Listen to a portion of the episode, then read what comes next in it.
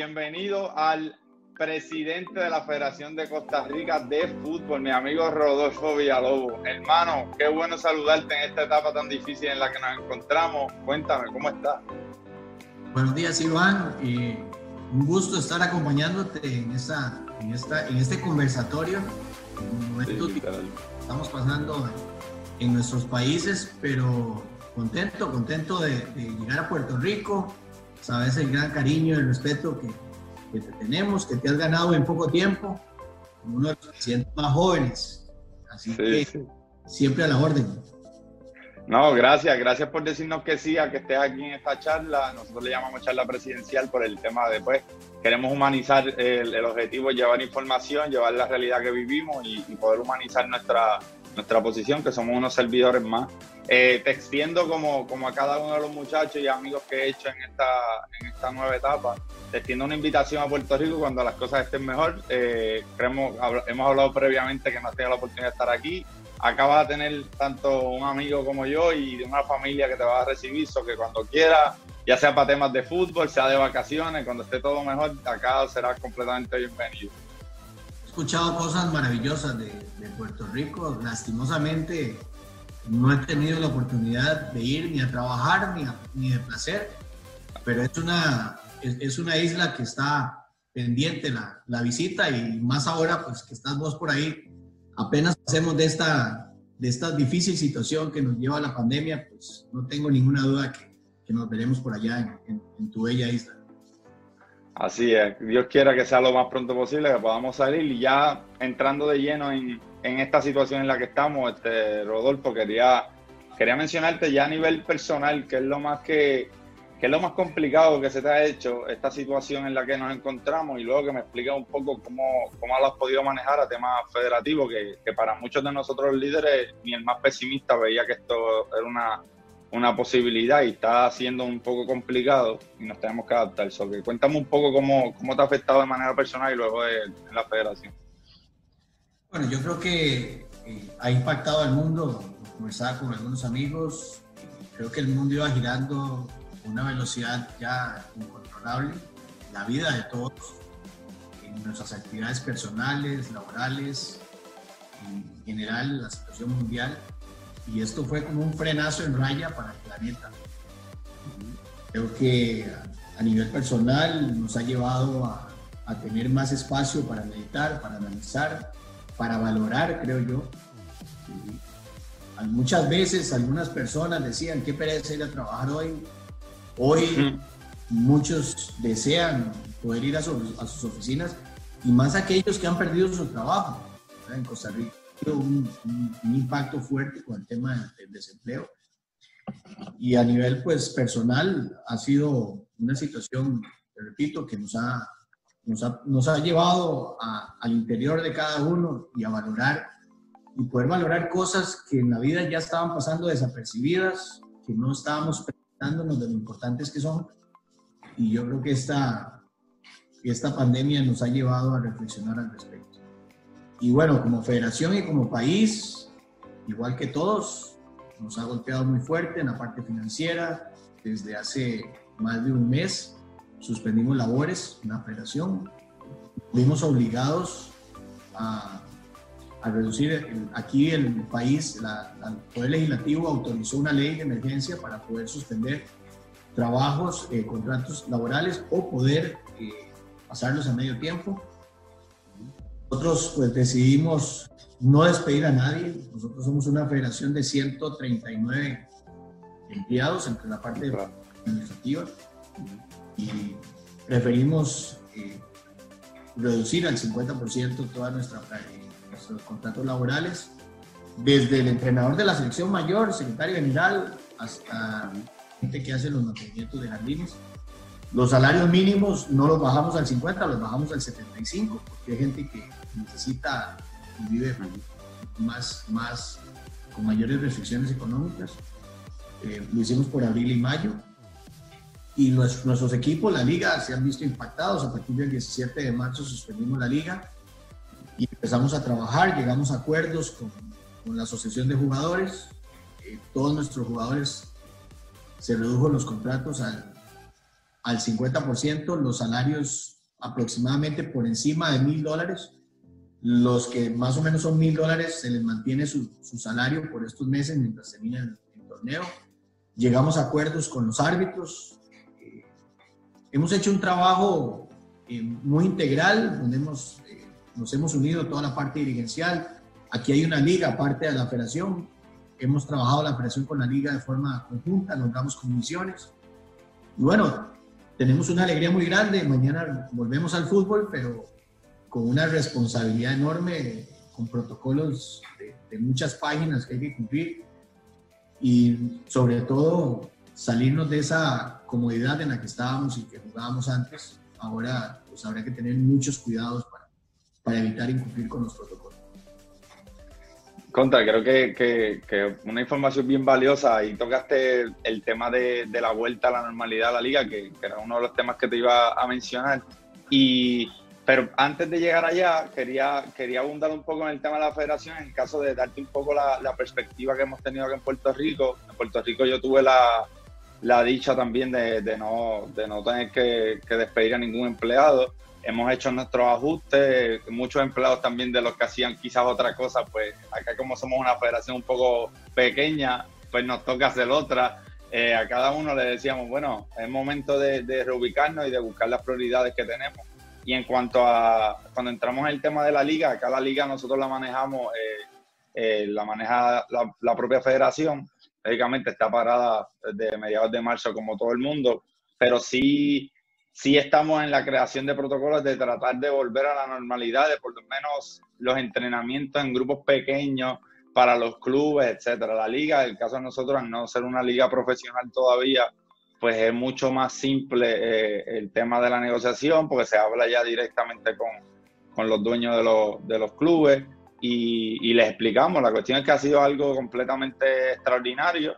Y en el caso sí, sí te quería abundar en ese tema porque vi eh, tengo amistades en Costa Rica, yo sí he tenido la oportunidad de visitar tu país, he ido yo creo que como cuatro veces, una cosa así, estuve por allá estudiando el, el proyecto de, de, ustedes con el FIFA CIES en el 2017, tuve una oportunidad de crearme en el proyecto Gol, que para nuestros amigos que nos ven, eh, échenle un ojo al proyecto de Costa Rica, que es un ejemplo yo creo que por lo menos para todo lo que es el Caribe Centroamérica y Norteamérica, con CACAF debe tenerlo de referencia, yo creo que, que con ojos cerrados ese proyecto de Costa Rica, estuve ahí en un curso de comisario de partido y he visto cómo se trabaja en Costa Rica en diferentes ambientes, ambientes académicos, estuve de comisario de partido, que fue la última vez que nos vimos, creo que fue entre finales de febrero y marzo, en un partido allí de, del Saprisa. Y, como te digo, eh, esa magnitud ahora y esa responsabilidad, creo que los ojos están en, en este caso el área con CACAF, los ojos van a estar en ustedes, en este nuevo protocolo, cómo ustedes lo van a implementar, qué medidas van a tomar, sí es una realidad que otras ligas podemos establecer, pero yo creo que, es uno de los avances más, más grandes. Cuéntame cómo fue eso un poco, quiénes fueron los expertos que reuniste, me imagino que creaste una comisión para que se encargara de crear algo como esos protocolos. Cuéntame un poco esa experiencia. Y bueno, nosotros después de que se suspendió la liga, eh, entramos en sesión permanente. Dichosamente, debo decirlo, todo esto se permite por el control y los resultados que ha tenido el, el, país con respecto al manejo de la pandemia. Creo que Costa Rica está dentro de los países que mejor, dichosamente y gracias a Dios, hemos logrado controlar. Creo que el, la sociedad costarricense ha sido educada y respetuosa y disciplinada. Al día de hoy tenemos 863 contagios, de los cuales solamente ya quedan activos 288 eh, hasta hace pocos días teníamos seis muertes, hoy tenemos 10, pero los, los números de Costa Rica son muy alentadores, muy positivos. Estamos teniendo cifras de 10, 9, 3 contagios. Eh, nuestras fronteras están cerradas, estamos controlando todo lo que viene de, de los países vecinos, lo que son eh, transportistas, se les hace pruebas. En realidad, la, la, lo que nos permite hoy estar hablando de volver al fútbol es el control que tienen las autoridades de, de salud, de gobierno y el respeto, la disciplina que ha mantenido el pueblo hacia una situación atípica en la que nunca habíamos estado sometidos a esto. Y a partir de ahí, pues sabiendo de la posibilidad y la necesidad de volver al fútbol, se conformó en la liga a un equipo de profesionales, de médicos de los equipos, propiamente de los equipos.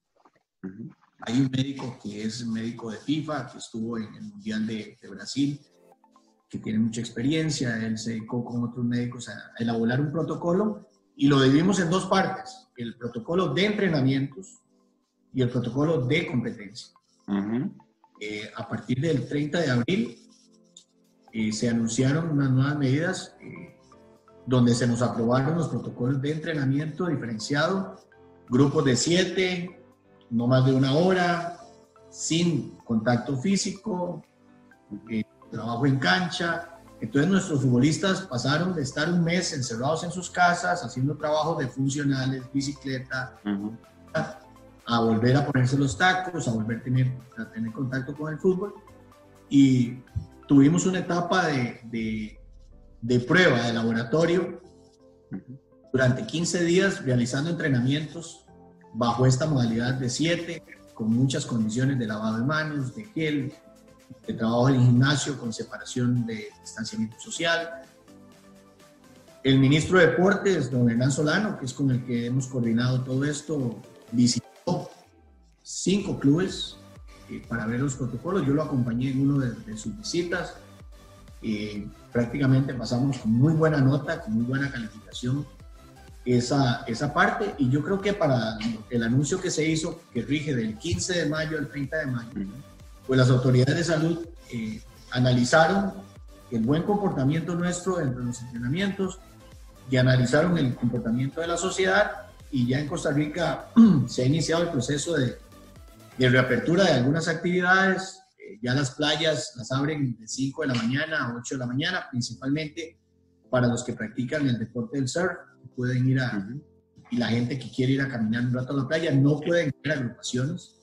Seguimos con restricción vehicular, pares eh, e impares, sábado y domingo, y, y, hay una placa de lunes a viernes que no puede circular, y se ha implementado muchísimo el tema del teletrabajo. Entonces, todo esto lo cuento porque es parte del hoy o mañana estamos volviendo al, fútbol.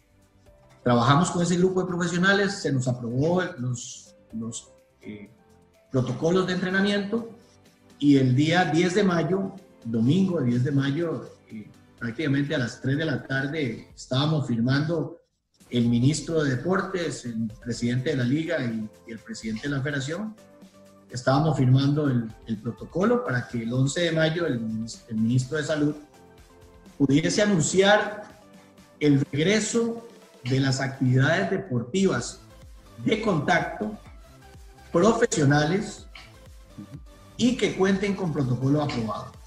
O sea, si aquí el béisbol fuera profesional, uh hecho el protocolo, pudiesen volver a jugar de nuevo entonces, es, no solo para el fútbol, es para los deportes profesionales de contacto con protocolo aprobado. Eh, a partir del 15 de mayo nos dimos cinco días para hacer trabajos ya más eh, técnico-tácticos, más colectivos, y mañana estaremos a, iniciando con...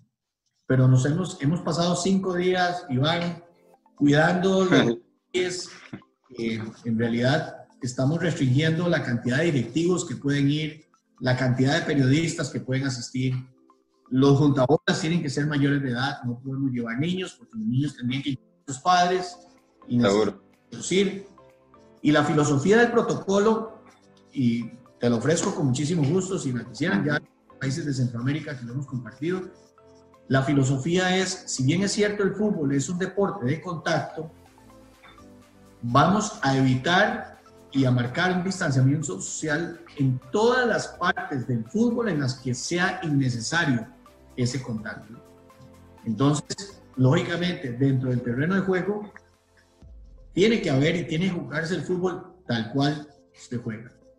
Pero vamos a evitar, y está normado, y está incorporado al reglamento de licencias, que no pueden celebrarse los goles en grupos, que no puede haber saludo previo o saludo post partido, que se prohíbe que el jugador esté escupiendo hacia el suelo, que debe de haber en las bancas un distanciamiento social de 1.8 metros, Eh, se redujo en los cuerpos técnicos a 7, se redujo los jugadores a 19, quedando solamente una gradería.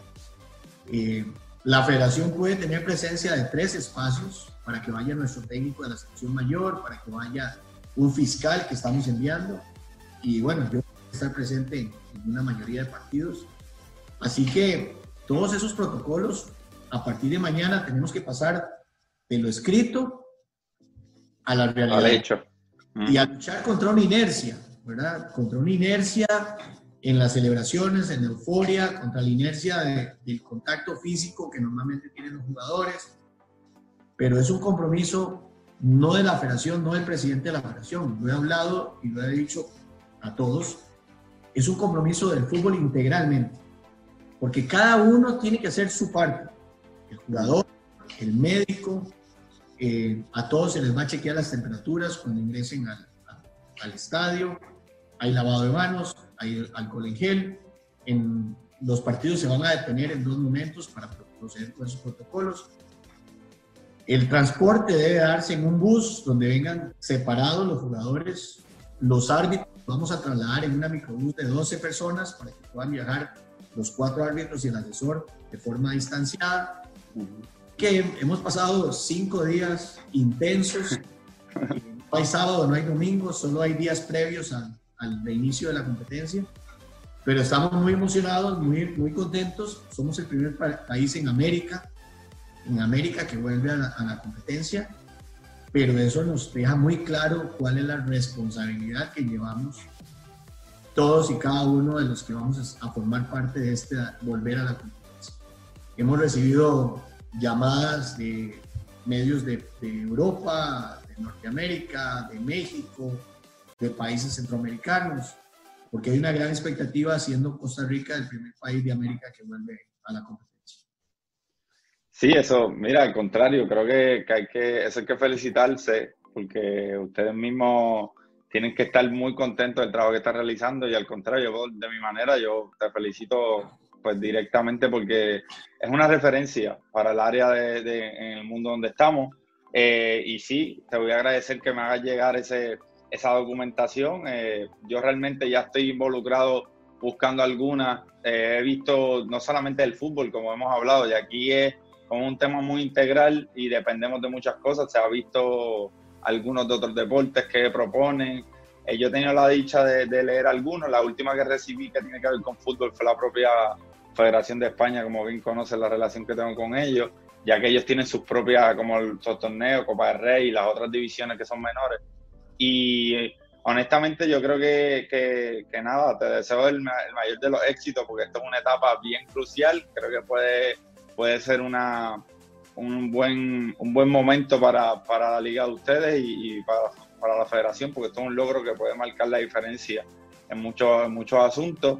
Y nada, ¿cómo, cómo recalcar, porque lo menciono porque lo va a ver mucha gente acá en Puerto Rico también, cómo recalcar el gran trabajo del gobierno, que bien mencionabas. Acá en Puerto Rico tenemos una situación un poco distinta con el tema de los datos, cómo, cómo se ha manejado, y acá el riesgo quizás hoy es un poco mayor a, la, a números que ustedes mencionan. Creo que, que lo que estaban mencionando me parece en Costa Rica, creo que son números excepcionales, la cantidad que han mencionado de contagiados, la cantidad de muertes que han tenido, yo creo que, que esa es la verdadera base. Eh, y en cuanto a la allá entrando en otro tema un poco más, más personal, que quería mencionarte, ¿cómo ves el tema con, con CONCACAF? Si es que, sabes algo sobre este tema, porque ya que eres vicepresidente de CONCACAF, aprovecho para, para decirte que, bueno, esa es otra oportunidad que ustedes podrían expresarle y llevarle ese mismo protocolo, si les sale todo bien, elevarlo a que CONCACAF lo pueda analizar y, repartir quizás a, a sus federaciones, pero quería entrar en el,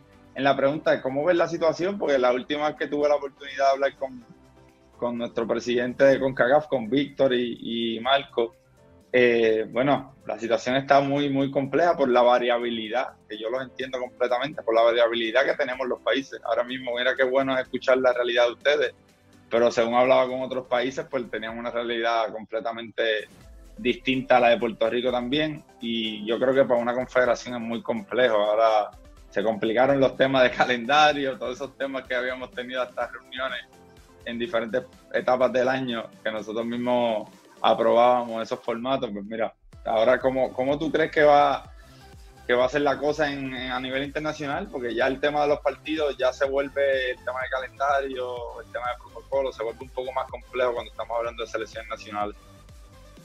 Sí, el, tema, el tema de CONCACAF es, es complejo, pero es complejo también con Mebol, es complejo, es complejo en el mundo entero. En el mundo entero. Vemos que nosotros estábamos preparados con las fechas para iniciar hexagonal en, el mes de septiembre, la clasificación hacia Qatar. Eh, Conmebol estaba listo para arrancar en marzo su eliminatoria y ya dieron cuatro fechas, marzo y junio. Y cuando uno conversa con los técnicos, pareciera muy complicado iniciar una eliminatoria de esta forma, donde los jugadores están, tienen que volver a, a retomar su ritmo. No ha habido, desde noviembre del año pasado, no ha habido concentraciones, no ha habido trabajo de selección nacional. Y hay una variable aquí que se sale totalmente de, de, nuestras manos, y es la variable de la FIFA. Recordemos que nosotros íbamos a jugar la hexagonal para clasificación a Qatar, eran 10 fechas. 6 fechas se iban a jugar en este año. Eh, hoy hay una incertidumbre muy grande, no sabemos qué va a pasar con las determinaciones que vaya a tomar la FIFA alrededor de la suspensión o no de las fechas de septiembre, octubre y noviembre. Ellos tienen que tomarlas con base en la realidad del mundo. y no lo hacen con base ni en el peor ni en el mejor. Tienen que buscar eh, una decisión que conlleve, eh, que sea una buena decisión para la gran mayoría de las 211 asociaciones que conformamos la FIFA. Entonces, a partir del momento en que la FIFA decida con cuántas fechas vamos a contar, si este año vamos a contar con, de las seis, con cuántas podemos contar, y 2021, con cuántas podemos contar, y además nos defina cuál es la fecha en que tenemos que tener nuestros clasificados, a partir de ahí yo creo que se inicia un proceso de revisión para buscar la forma de cumplir con base en esas eh, medidas cómo sacar adelante. Recordemos que tenemos la final de nuestra Copa Confederaciones pendiente también. Eh, usted habla con la parte técnica y los técnicos le dicen queremos tener fechas para trabajar, fechas para fogueo. Así que eh, la incertidumbre sigue y yo creo que va a seguir por algunas semanas. Hay un consejo de FIFA en el mes de junio donde tal vez vamos a tener eh, noticias importantes para lo que se viene en el segundo semestre y a partir de ahí, pues a nivel de consejo de CONCACAF nos tendremos que sentar todos donde estamos representando, estamos representados el Caribe, eh, Centroamérica y el Norte, a conversar para determinar cuál es el camino correcto que nos lleve a sacar esos clasificados para el Mundial de Qatar. Yo, yo le comentaba a, a Marcos directamente que, que, honestamente la incertidumbre es tan fuerte que hasta que no tengamos por lo menos una fecha real de que podamos hacer un partido de en selección nacional o algo, pues realmente no estábamos todavía mirando al aire, ¿no? Eh, porque todo partía de ahí, como bien mencionaba, tener por lo menos una fecha de cuándo realmente podemos comenzar y hasta cuándo podemos darle esos nombres de los que son clasificados y de ahí poder empatar, como decimos nosotros, la pelea. Eh, es una situación muy compleja. Eh, realmente la comparto con, contigo aquí para, para que también la gente que está muy pendiente a lo que viene diciendo el tema internacional sepa que hay que no es que no que sabemos y no hemos dicho, es que hay muchas cosas que todavía no se han tomado decisiones por la realidad en la que vivimos. Creo que, que eso... Pongo un, un, ejemplo, Iván, disculpa que te interrumpa. Nosotros eh, estamos con la responsabilidad junto a Panamá de organizar el Mundial Sub-20 femenino. Y hasta hace una semana la FIFA definió las fechas. Ha anunciado el Mundial Femenino Costa Rica-Panamá Sub-20 para el 20 de enero al 6 de febrero del 2021. Estamos hablando de ocho meses. Y ya puso también fechas límites para la clasificación a, a, a este torneo yo creo que la FIFA poco a poco, e, este es el primer torneo de FIFA después de la pandemia, en enero de 2021. Torneo oficial, del primer mundial que se va a jugar. Después vendrá el de la, el de la India. Pero que te dice es que la FIFA ya en este proceso ha iniciado eh, la posibilidad de ir estableciendo fechas que creo que para el mes de junio podríamos tener algunas noticias. Ahorita lo que hay que tener paciencia, no, no, hay, no queda otro camino que tener paciencia. Eh, tenemos que poner los cuerpos técnicos a trabajar, a reinventarse, a buscar mecanismos de comunicación con los jugadores, de entrenamiento. Y esperar esa fecha que yo creo que a partir de ahí a todas las confederaciones nos va a traer implicaciones y ver qué decisión vamos a tomar en, eh, eso mismo te iba, te iba a recalcar porque ya han tenido ustedes la oportunidad de hacer el mundial anteriormente. Si no me equivoco, creo que tuvieron la oportunidad de hacer un, no sé, fue un, sub-17 o algo así. 17 femenino en el 2014. En el 2014, sí. Me recuerdo porque de las primeras personas que conocí de allá de Costa Rica fue, fue una de las instructoras que, venía aquí, fue que vino, fue Yolanda Camacho en el 2017, en la cual trabajó en ese proceso. Eh, tuve bastante comunicación con ella previo a ser presidente y, también aprovecho que, que, nada, que para esos temas también siempre me pongo a disposición, tenemos muy buenos recursos y especialmente acá en el fútbol femenino eh, en Puerto Rico, para aunque sea colocarlos de manera de voluntario en esas posiciones, creo que, que eso es una de, de las razones por las que yo también intento hacer eh, buena relación con los líderes están, que están en otros, de presidentes en otras federaciones y de cargo de algunos, de algunos eventos. Eh, porque creo que en Puerto Rico, por darte un ejemplo, tenemos buenos líderes, pero no han tenido quizás esa experiencia de, de estar en un lugar un poco más allá, o un mundial, aunque sea de, juveniles. Y esos era uno de los intercambios que he hecho con varios líderes, entre ellos en su momento con, con el propio, como te mencionaba, Rubiales estuve con él hablando para llevar gente de temas de televisión y de temas de marketing para lo que era la Copa del Rey, que era en abril y se canceló por el COVID. Eh, siempre he tenido para la Copa América, he tenido acceso para ver si vamos ahora, que se mudó para el año que viene, como bien sabemos.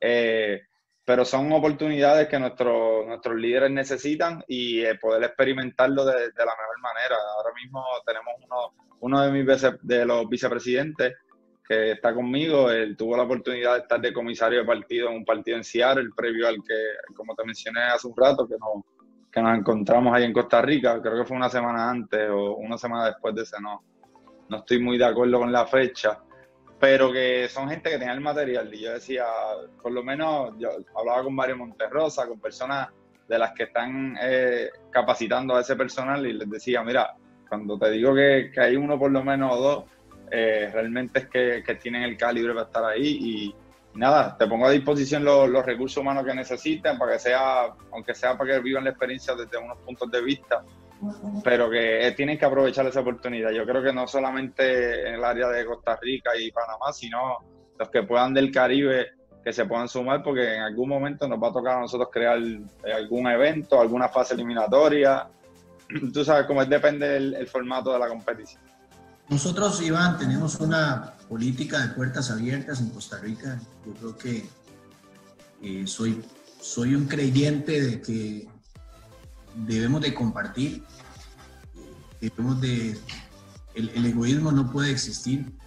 Yo creo que todos en, en nuestra dimensión ocupamos de uno u otro nosotros se nos abrieron las puertas en la Operación Mexicana algunas veces que las tocamos, a través de Justino, a través de Decio, ahora con John. Siempre hemos tenido una, una apertura de, de compartir el conocimiento, la experiencia que ellos tienen y eso a nosotros nos ha servido muchísimo. Y yo creo que esa apertura también la hemos tenido en Costa Rica. Eh, aquí hemos tenido gente de, la Dirección de Desarrollo de, Nicaragua, han venido a ver selecciones regionales de Panamá, vino la gente de Guatemala, hay una apertura, vino la gente de Guinea Ecuatoriana, de África, vino una delegación de siete personas a ver el desarrollo de, nuestra federación, a ver las instalaciones del proyecto GOL. nosotros tenemos esa política porque en la medida en que todos crezcamos vamos a ser mejores. Así que las puertas de la Federación de Costa Rica y del Mundial, lógicamente, están abiertas para, para ustedes, eh, Iván. Sabes que aquí serán bien recibidos y, y, ojalá podamos tener gente de Puerto Rico que venga a compartir y aprender de, de esta gran experiencia que es tener un campeonato mundial. Definitivamente en Costa Rica, a pesar de que la Liga Femenina viene trabajando desde el 2000, eh, hay un antes y un después del 2014 con el Mundial Sub-17. Eh, se multiplicaron por mucho la cantidad de jugadoras que tenemos practicando al fútbol ya desde las escuelas, colegios. Eh, crecieron nuestras legionarias, acaban de firmar eh, dos eh, jugadoras de la selección nacional con el Deportivo La Coruña en España. Una de ellas es seleccionada sub-20 femenina. Eh, se nos abrieron muchas puertas Estamos en un proceso de semi-profesionalización del fútbol femenino. El año pasado la final la jugamos con 18 mil personas. Las jugadoras no, no cabían, era el clásico a la Juela Saprisa y, y, todas disfrutaron. Ayer, ayer hablaba con dos de ellas, rivales en ese partido, y me decía la que perdió, Gloriana Villalobos, que jugó con 14 años. Con 14 años jugó el Mundial del 2014 me decía que ella perdió el campeonato, pero que la felicidad que tenía cuando veía el estadio con 18 mil personas compensó el dolor de haber perdido el Entonces, eh, yo creo que este, este otro mundial que viene nos va a hacer crecer más, pero en la medida en que podamos compartir ese crecimiento, que podamos llevar mayor conocimiento a, otros países, para nosotros nos vamos a dar más que, que satisfechos. Así que las puertas no solo del Mundial, Iván, de nuestra federación, para lo poquito o mucho que podamos aportar. Eh, vos ya conociste nuestro hotel aquí en el Proyecto Gol, así que las personas que hemos traído vienen, se hospedan con nosotros, les damos la alimentación, solo pagan sus boletos y aquí les ponemos la gente que necesiten para, para trabajar y, y, esa es la política, por lo menos, que, que hemos venido implementando en los últimos años. No, agradecido, agradecido por la oportunidad, no, no solo para mí, para todo lo que viene siendo la comunidad del fútbol aquí en Puerto Rico. Creo que, que bueno, es una oportunidad que, ellos pudieran aprovechar y tanto yo eh, podemos seguir intercambiando ideas. Eh, poco, a poco te voy contando otros otros proyectitos que estamos haciendo en el Caribe, pero yo invito a la gente de, del área del Caribe que, se una también a, compartir las ideas, a, a, realizar mejores contactos con cada uno de nuestros hermanos presidentes y comunidad futbolística en el área con CACAF. Y mira, yo honestamente desde el inicio, eh, precisamente creo que fue agosto del año anterior, entró mi, mi secretaria general, que, que, es una mujer también, y hay que destacarla. En el caso de ustedes tienen a Margarita Echevarría, que, que, que es de mucha experiencia, con un gran respeto a nivel federativo eh, a nivel mundial, ¿no? Y rápido yo los coloqué, las puse en contacto. Mira, eh, aquí tienes una persona en tu, en tu posición porque hay que darle espacio a la mujer tanto en el deporte como no solamente en el área técnica, sino también en el área administrativa. Y yo soy fiel creyente de eso y, he disfrutado, estoy, estoy 100% seguro, he disfrutado de esas puertas abiertas que mencionas, porque lo viví de diferentes maneras. Lo viví trabajando en la liga, lo viví trabajando eh, para los cursos que tomé allí, lo he visto de, diferentes maneras. Y, y nada, agradecido. Creo que, que, para culminar esta gran conversación, este Rodolfo, lo único que te quería preguntarle era que, que sigue ya siendo, eh, que eso es algo más personal, ya siendo vicepresidente de CONCACAF, ha estado varios, varios años de presidente en la Federación de Costa Rica. ¿Cuál es tu próximo reto ya como, como persona, no? ¿Qué, qué sigue? Que como si yo te fuera a decir, ¿Cuál es tu próximo paso, Rodolfo, como amigo? ¿Qué, a dónde vamos a ir o qué quieres lograr? ¿Cuál es la meta que tienes interna? Que uno siempre trabaja para lo colectivo, pero muchas veces hago esta pregunta ya cuando, cuando son amigos cercanos, les pregunto, ¿qué te falta a ti como individuo? Porque uno siempre busca ponerse un gol nuevo para poder mantenerse entretenido, como digo yo, para poder trabajar hacia ello. Cuéntame eso y ahí con, con eso yo creo que podemos, podemos culminar esta gran charla. Bueno, yo creo que dentro de mis retos personales es, estaba y sigue estando este año es hacer mi sexta maratón. me he seguido preparando, llevo cinco maratones, es, una forma realmente de liberar toda esa presión y ese estrés que da el fútbol, porque muchos creen que, que estos puestos son eh, puestos privilegiados de viajes y, no, son puestos de mucho sacrificio, de mucha responsabilidad. y normalmente eh, lo que ocurre bien es de todos y lo que mal solo tiene un nombre. de culpa de nosotros, eso es cierto. Eso es, esa dinámica ya la conocemos y sabemos que no hay otra, esa es. Eh, entonces a título personal, pues espero, me seguí preparando, me sigo preparando para correr la maratón de Nueva York en noviembre, si Dios lo permite, si, si no la suspenden y si no, pues la pasaremos para el año entrante. A nivel de federación, estoy iniciando un proceso, un nuevo periodo, llevo seis meses, hemos tenido algunas dificultades importantes aquí con, eh, con el tema de la oposición. Bueno, hemos ido trabajando en conjunto. Yo siempre he creído en, que debemos de buscar la unión, que juntos somos más fuertes. Eh, nos, nos esperan grandes retos. Aquí en Costa Rica, la reestructuración del fútbol, necesitamos hacer una, necesitamos reinventarnos. Las dos ligas de segunda y primera sentimos que cada día están más pobres, cada día hay menos recursos. Necesitamos que mejorar esa, esa situación y a nivel de CONCACAF, pues muy comprometido con el área, con el Caribe, con Centroamérica, con el norte. Creo que hemos conformado un equipo importante eh, para poder seguir trabajando. Yo creo que es una CONCACAF muy diferente, es una CONCACAF que tiene claro que hay una diferencia muy marcada entre, de recursos entre algunos países con respecto a otros, que hay otros países en medio, pero yo creo que aquí tenemos que preocuparnos por todas las asociaciones que conforman la CONCACAF. Y soy representante de Centroamérica en, el Consejo de CONCACAF, pero mi responsabilidad va más allá inclusive de Centroamérica, va al norte, va al Caribe.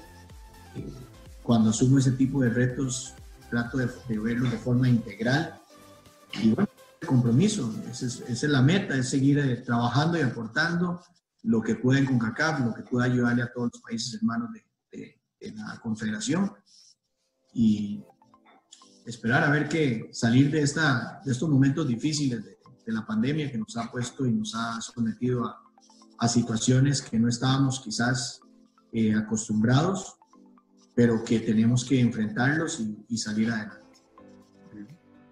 Bueno, yo creo que honestamente creo que todos estamos en las mismas y, nos toca ser pacientes, no, no, no, prepararnos, como he dicho en, quizás en otros foros, eh, como si fuéramos unos pescadores que no podemos salir a pescar hoy, pues hay que arreglar las redes, prepararnos para cuando tengamos la oportunidad podamos salir, pero salir mejores de lo que cuando nos, encerramos, ¿no?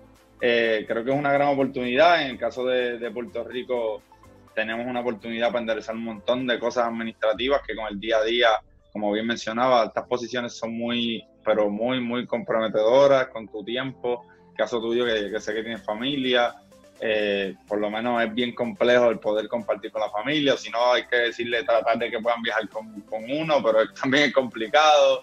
Es como, hay un montón de, vicisitudes que mucha gente no, no, conoce y uno siempre está trabajando por un bien colectivo. Eh, nada, yo por lo menos eh, para concluir, te menciono que, se repita esta charla, que podamos tener la oportunidad de, tenerla, ya sea por grabarla y compartirla como esta vez, o que la tengamos en, un café cuando nos veamos nuevamente, pero que, nada, que sea siempre por el bien de, cada una de nuestras comunidades futbolísticas y, y, nada, acá como siempre, un hermano, acá en confianza, como, como te mencioné al principio, a ver qué puedes venir aunque sea de, de, placer cuando los pocos días que tengamos libres, porque mucha gente cree que nosotros tenemos muchos días libres, pero eso casi no existe. Pero bueno, eh, te lo menciono así en forma de broma porque es una realidad. Pero además la vida no acaba en el fútbol, sabrá Dios cuántos años estamos y cuánto después quizás no estamos en el fútbol, pero como quiera las amistades es lo que uno se lleva, las relaciones. Y en este caso, pues completamente abierto, como mencionábamos, tanto por el fútbol como como para otra, como para otra cosa, ¿no? Y para, ajá, dime. No, para, para cerrar, Iván, eh, quisiera cerrar con una anécdota de, de, nuestro fútbol. y que tiene mucho que ver con, con la situación de la pandemia que estamos viviendo. Y hay una filosofía con la que yo trabajo mucho y es que en la vida todo ocurre para bien. muchas veces eh, hay situaciones que uno no se explica por qué, pero que tienen un significado que posteriormente uno, uno se da cuenta. Voy a contar una anécdota personal y de nuestro país y de fútbol nacional. Aquel famoso partido en Denver que jugamos, que fue conocido a nivel mundial, bajo la nieve prácticamente, no se veían las líneas. Yo, el jefe de esa delegación, fue algo realmente de las cosas más complicadas, difíciles y comprometedoras, donde la impotencia de poder hacer algo se apoderó de nosotros. Eh, esa noche fue una noche muy difícil, inclusive salimos sin escolta, habían calles cerradas, habíamos perdido el partido, no lo, iban a suspender, después no lo suspendieron, el comisario se desapareció, eh, fue algo realmente lamentable. Y ese, esa noche fue una noche que no dormimos, la pasamos muy mal, pero hay un antes y un después de la nieve, así le decimos en Costa Rica.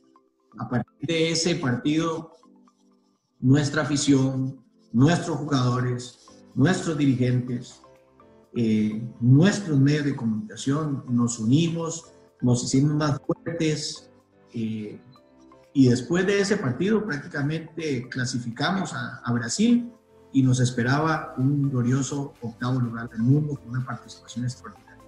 Así que el mensaje es, hoy estamos pasando momentos difíciles, pero estamos seguros de que esto nos va a traer cosas mejores para todos. Sí, sí, no, gracias por esas palabras, sí, y sé que es así, es un momento de que ya la gente vea que, que la finalidad es en común, que ahí no hay, ese despertó ese, ese partido como el ejemplo que da, despertó ese sentido de pertenencia que muchas veces es lo que hacen las crisis y los problemas, ¿no? Eh, o lo tomas completamente a lamentarlo o, o, o, tratas de unir fuerzas para salir adelante. Yo creo que ese es el verdadero mensaje con el que nos debemos quedar y, y nada, que se repita como te mencioné y aquí estamos, aquí estamos a la orden y que, y que podamos salir mejores tanto a nivel país como a nivel confederación. Realmente, Iván, un gusto haberte acompañado hoy. Eh, la federación, mi país, con los brazos abiertos para vos y para todos los hermanos de, de Puerto Rico. Muchos éxitos en lo que viene y Dios primero, pues todos podamos vencer pronto esta, esta pandemia. Hasta luego. Así será. Amén. Hasta luego.